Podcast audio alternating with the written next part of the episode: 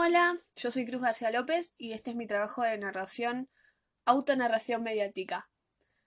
La voy a, hacer corta, me cuesta mucho eh, acortar. Bien, número uno. Elegí una de las redes. Yo elegí Instagram porque es la que uso todo el tiempo. Eh, ¿Qué imagen representa tu perfil? Bueno, en este momento mi, foto de perfil de Instagram es un dibujo que hice yo, un dibujo digital que es una lamparita y arriba dice el nombre de mi cuenta que es cruzada.es, que ya lo voy a cambiar porque después me di cuenta que era por España y no está tan buena esa europeización. Le tengo que poner AR ahí, pero bueno. Em, y nada, con mis colores favoritos. No tengo la misma en otras redes. En otras redes tengo fotos de mí eh, pero creo que es porque no uso ya otras redes casi. Solo uso Instagram. Tenía mi canal de YouTube, pero lo tengo bastante abandonado. Entonces como que no le he prestado atención a esa imagen. Como que uno le presta atención a, la imagen que más muestra, ¿no? ¿Qué contenido subís a esa red social? En este momento eh, subo muchas cosas, eh, muy variado, muchos videos, mucha comedia, o lo que se podría decir en mi mente comedia, Em, me gusta mostrar cosas que me pasan en el día, que me divierten, o hablar de temas que, que, que no me pondría a hablar con un amigo en una mesa, sino que son como cosas locas, como ¿se acuerdan de tal serie cuando éramos chicos que era re rara porque qué sé yo? Y bueno, una cosa así, se arma una comunidad muy linda en que nos acordamos cosas y, y salteamos, nos saltamos a cualquier tema es, muy bueno cómo se termina yendo la conversación por ramas que no me esperaba. Eh, subo bastante seguido, casi todos los días. Em, historias todos los días. Cada tanto subo videos. Me gusta subir videos también de dando información sobre temas.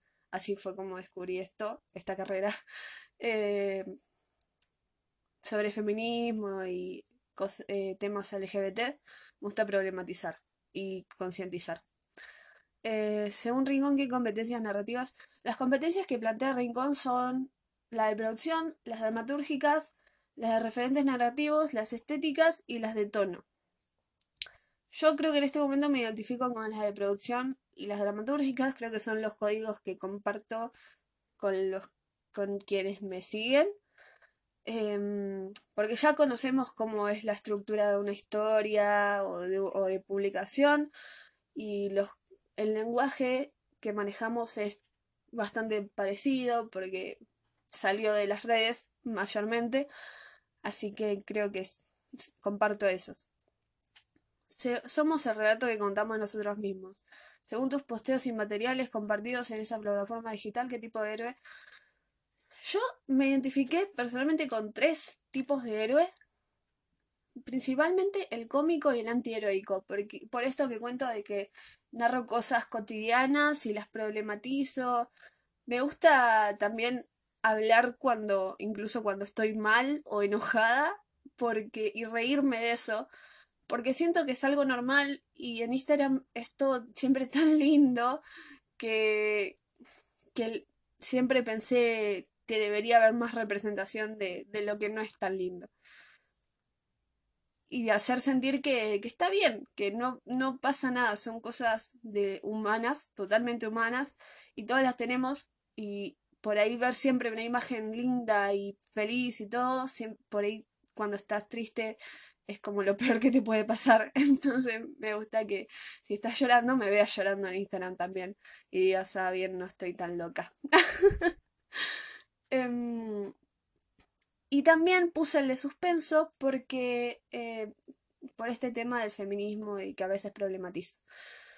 Y considero que narrar es una estrategia de mantenerse vivo porque personalmente cuando subís una historia eh, como ejemplo, ¿no? Y al tiempo la ves, eh, Bien, eso se edita. Ah, bueno. Considero que es una estrategia... No, no considero.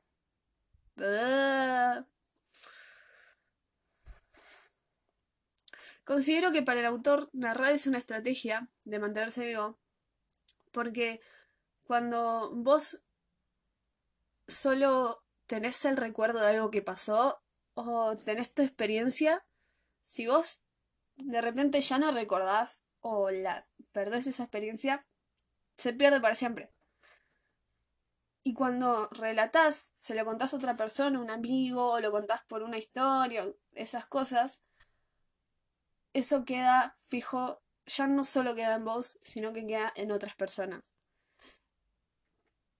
Y supongamos que esas personas les cuenten a otras. Y así. Entonces ese relato no se pierde nunca y se sigue manteniendo en el tiempo. Eh, personalmente me pasó hace poco que mi prima está por cumplir 15 años, es más chica que yo, obvio, si no.